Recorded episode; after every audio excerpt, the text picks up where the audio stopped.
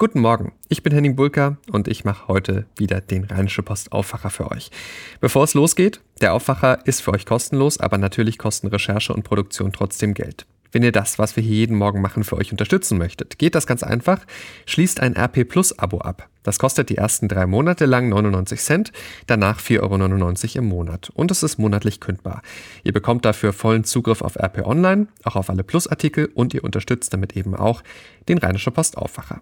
Wenn ihr das ausprobieren möchtet, sehr gerne, geht ganz einfach auf rp-online.de slash Aufwacher-Angebot. Ich sag's nochmal, rp-online.de slash Aufwacher-Angebot. Bitte an das Minus denken. Danke für eure Unterstützung und jetzt geht's los. Vom Abend. NRW-Gesundheitsminister Laumann spricht sich gegen generelle Schul- und Kitaschließungen wegen des Coronavirus aus. Heute bei RP Plus 25 Fragen und Antworten zum Virus vom Medizinprofessor. Und das kommt auf uns zu. Es ist Super Tuesday im US-Präsidentschaftswahlkampf. Heute ist Dienstag, der 3. März 2020. Der Rheinische Post Aufwacher. Der Nachrichtenpodcast am Morgen. Guten Morgen, herzlich willkommen an diesem Dienstag. Von mir erfahrt ihr jetzt alles, was ihr heute Morgen wissen müsst. Und da schauen wir zuerst auf die aktuelle Lage rund um das neuartige Coronavirus. In mehreren Bundesländern sind gestern Abend erste Fälle nachgewiesen worden, darunter in Brandenburg, Thüringen und Sachsen. Insgesamt stieg die Zahl der erfassten Fälle in Deutschland damit auf rund 170. Noch keine Meldungen gab es lediglich aus dem Saarland, Mecklenburg-Vorpommern und Sachsen-Anhalt. Die meisten Fälle gibt es weiter hier in NRW mit mehr als 90 Infektionen. In China ist die Zahl der Neuinfektionen dagegen offiziellen Statistiken zufolge mittlerweile rückläufig. Mehr als 45.000 Menschen, die erkrankt waren weltweit, gelten mittlerweile auch wieder als geheilt. Trotzdem verbreitet sich das Virus stärker, als man gehofft hatte, auch rascher als anfangs in China. Frage an Tanja Wagner für die Deutsche Presseagentur. Ist unser Gesundheitssystem dem denn wirklich gewachsen? Na, unser Gesundheitsminister Jens Spahn sagt ja, aber es kommt eben jetzt darauf an, wie schnell sich das Virus ausbreitet, sagt er im ZDF. Weil das hat natürlich dann auch Folgen für die Frage, was bedeutet das an Stress fürs Gesundheitssystem in den Arztpraxen oder auch in den Kliniken. Äh, welcher Behandlungsbedarf besteht da? Die Hausärzte sind eigentlich ganz zuversichtlich, dass sie mit der Lage fertig werden. Das ist jedenfalls das Statement ihrer Verbände. Allerdings gibt es in den Praxen aktuell ein Hauptproblem und das ist die Schutzausrüstung. Handschuhe, Mundschutz und so weiter. Das wird echt knapp und da muss dringend was passieren. Danke, Tanja. Ja, das mit der Schutzausrüstung in den Arztpraxen und Krankenhäusern, das ist ein Thema, das jetzt intensiv diskutiert wird. Gestern wurden Fälle bekannt, wo Desinfektionsmittel aus Krankenhäusern geklaut wurde hier in NRW komplett verrückt, wenn ihr mich fragt. Gestern Abend hat sich zu diesem Thema auch NRW-Gesundheitsminister Laumann geäußert in der ARD-Sendung Hart aber fair. Eine Erklärung für die Engpässe bei den Schutzmaterialien dafür konnte er auch auf mehrfache Nachfrage von Moderator Frank Plasberg nicht nennen und beließ es so bei einer Art hilfloser Kapitulation. Zitat, dass jetzt ein Problem besteht bei Masken und Papieranzügen, das habe ich nicht für möglich gehalten, das finde ich persönlich blamabel, so der Minister. Auch zu möglichen Schulschließungen äußerte er sich. Ein Virologe hatte in der Runde vorgeschlagen, dass Schulen und Kitas zwei Wochen Corona-Ferien machen sollen, um die weitere Ausbreitung zu verhindern.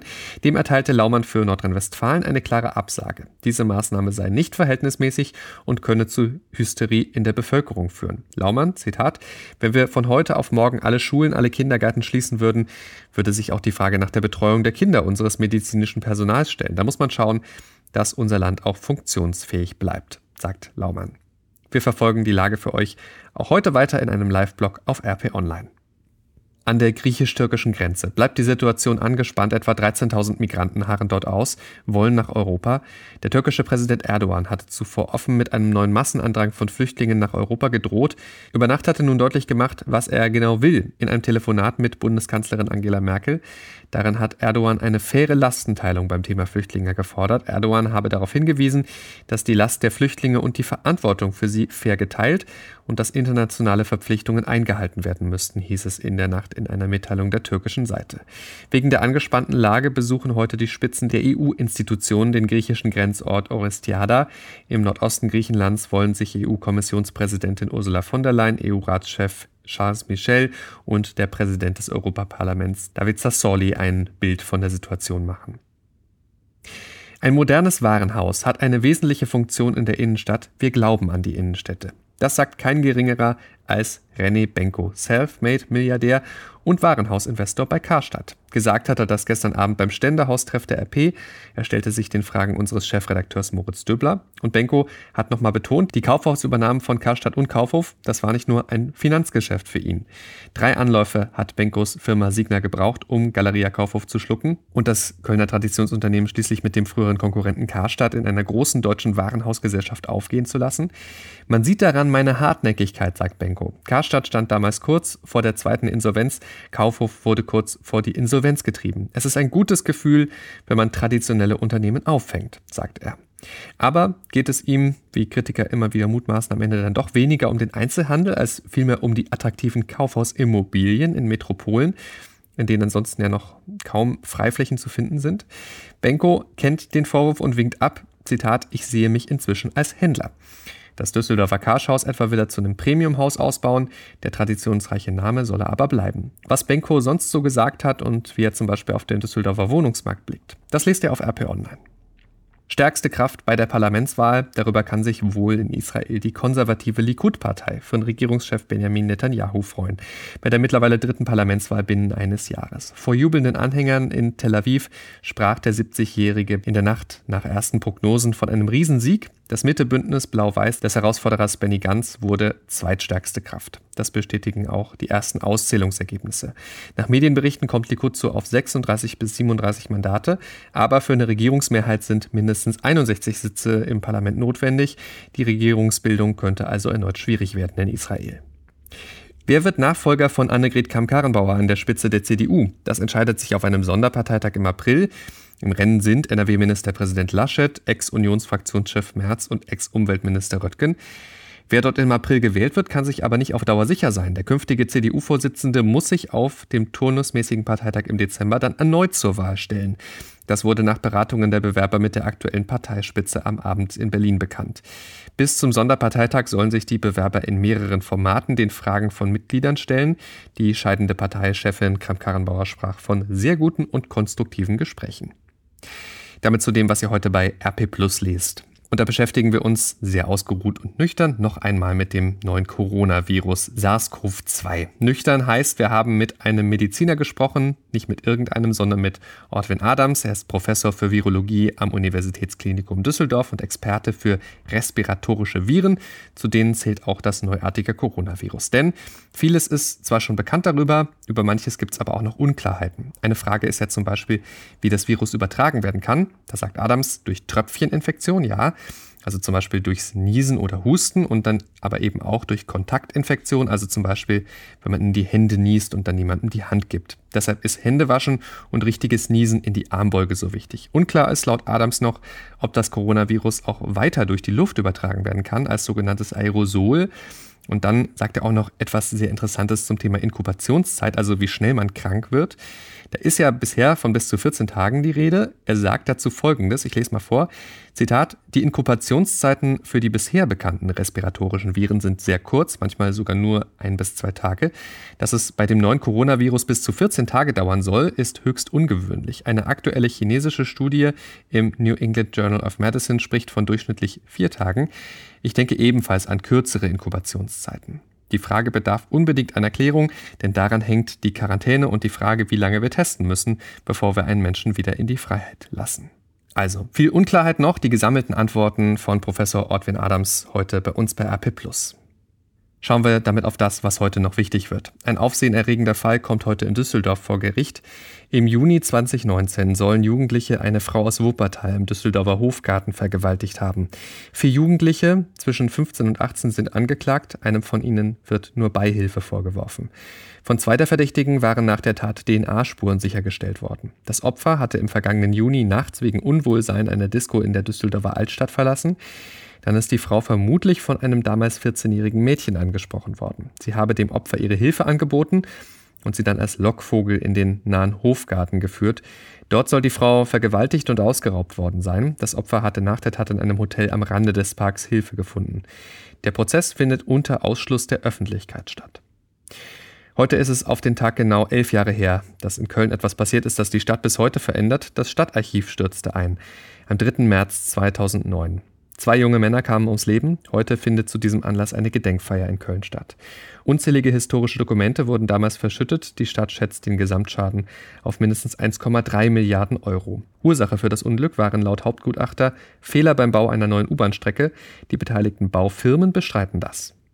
US-Präsident Donald Trump gegen. Ihr gegen wen denn? Wen werden die US-Demokraten aufstellen im Präsidentschaftswahlkampf? Bei der Antwort auf diese Frage geht es heute einen gewaltigen Schritt vorwärts. Heute ist einer der wichtigsten Tage im Rennen um die Präsidentschaftskandidatur in den USA, denn heute ist Super Tuesday. In gleich 14 Bundesstaaten gibt es Vorwahlen der Demokraten, darunter auch in den großen Bundesstaaten Kalifornien und Texas. Tina Eck berichtet aus den USA für die Deutsche Presseagentur. Erklär doch nochmal, was macht den Super Tuesday, den Super Dienstag so wichtig? Ja, heute geht es um den größten Batzen an den sogenannten Delegierten, äh, die ein Kandidat braucht, um letztlich äh, gewählt zu werden, um als Kandidat aufgestellt zu werden. Bei diesem Super Tuesday nun geht es um mehr als 1300 Delegierte, also etwa ein Drittel der ganzen Belegschaft. Und nach dieser Mega-Wahlnacht, also wenn die Ergebnisse feststehen, sind dann fast 40 Prozent dieser Delegierten vergeben und die Marschrichtung, also der Siegertrend, ist dann so ziemlich festgelegt. Das heißt, wir haben dann einen relativ genauen Hinweis, wer es vermutlich werden könnte, wer für die US-Demokraten ins Rennen geht. In den vergangenen 30 Jahren hat äh, der Sieger des Super Tuesdays dann auch immer die Nominierung einkassiert. Vor vier Jahren war das Hillary Clinton und davor war es Barack Obama. Und unter den 14 Wahlstaaten heute äh, sind eben Kalifornien und Texas große Staaten mit vielen Delegierten im Westen und auch sehr bedeutende Staaten hier im Osten, wie etwa North Carolina und Virginia mit dabei. Es wird definitiv eine spannende und lange Nacht. Welche Chancen haben denn die einzelnen Bewerber und wer liegt vorn? Der demokratische Hoffnungsträger Buttigieg hatte ja aufgegeben. Nun, von dem Ausstieg von Buttigieg äh, könnte der frühere Vizepräsident Biden enorm profitieren. Der fast 80-Jährige äh, war ja eigentlich schon fast abgeschrieben gewesen, konnte dann aber in South Carolina gewaltig punkten und viele Buttigieg-Anhänger werden zu Biden überwechseln vermutlich. Es sieht so aus, als ob es auf einen Zweikampf zwischen dem moderaten Biden und dem linksliberalen Bernie Sanders hinauslaufen könnte.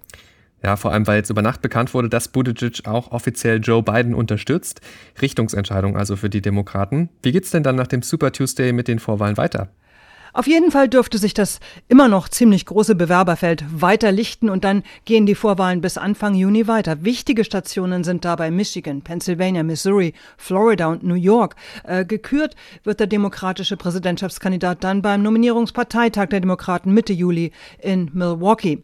Bei den Republikanern hat Trump keinen Gegner und er steht als Kandidat schon jetzt fest. Die Republikaner haben daher auch schon viele Vorwahlen einfach gestrichen. Tina Eck, Dankeschön. Und über die Ergebnisse des Super Tuesday informieren wir euch dann auf RP Online natürlich. Wie geht's weiter für die katholische Kirche? Die Deutsche Bischofskonferenz wählt heute bei ihrer Frühjahrsvollversammlung in Mainz einen neuen Vorsitzenden. Das gilt auch als Signal für die künftige Ausrichtung der katholischen Kirche in Deutschland. Der bisherige Amtsinhaber der Münchner Kardinal Reinhard Marx hatte kürzlich überraschend erklärt, dass er für eine zweite Amtszeit nicht zur Verfügung steht. Wenn ihr euch für Restauranttests interessiert, ist heute ein spannender Tag. Der Restaurantführer Guide Michelin verkündet heute Vormittag die aktuelle Riege der deutschen Sternehäuser. Eine ursprünglich in Hamburg geplante Gala, die war wegen des neuartigen Coronavirus abgesagt worden. Nun soll bei einem Livestream im Internet bekannt gegeben, wer die begehrten Auszeichnungen bekommt. Vielleicht ja auch Restaurants in NRW. Sportlich spannend wird es heute auch, unter anderem für die Fortuna. Der erste FC Saarbrücken will im Viertelfinale des DFB-Pokals für die nächste Überraschung sorgen. Der Viertligist empfängt heute Abend in Völklingen den Erstligisten Fortuna Düsseldorf. Auch im zweiten Spiel des Tages ist der Gastgeber der Außenseiter. Der FC Schalke 04 empfängt den Rekordpokalsieger FC Bayern München. Und dann gibt es heute noch die Gruppenauslosung für die Nations League der UEFA der deutschen Fußballnationalmannschaft drohen da schwere Gegner. Heute Abend wird ausgelost in Amsterdam. Das Team von Bundestrainer Jogi Löw ist in Top 4 der Liga A platziert. Wie bei der EM im Sommer könnte es zu Duellen mit Weltmeister Frankreich und Europameister Portugal kommen. Schauen wir jetzt noch aufs Wetter in NRW. Und da wird es heute ein wechselhafter Tag. Zwischen 5 und 9 Grad bekommen wir maximal. Laut deutschem Wetterdienst dazu wechselnd bewölkt, am Nachmittag auch mit Schauern. Über Nacht dann wieder Glättegefahr, morgen weiter wechselhaft mit Schauern bis 10 Grad, am Donnerstag viele Wolken weiter und zeitweise Regen. Das war der Rheinische Postaufwacher vom 3. März 2020. Ich bin Henning Bulka. Morgen früh hört ihr an dieser Stelle dann meine Kollegin Helene Pawlitzki. Bis dahin, habt einen guten Tag. Ciao, ciao. Mehr bei uns im Netz www.rp-online.de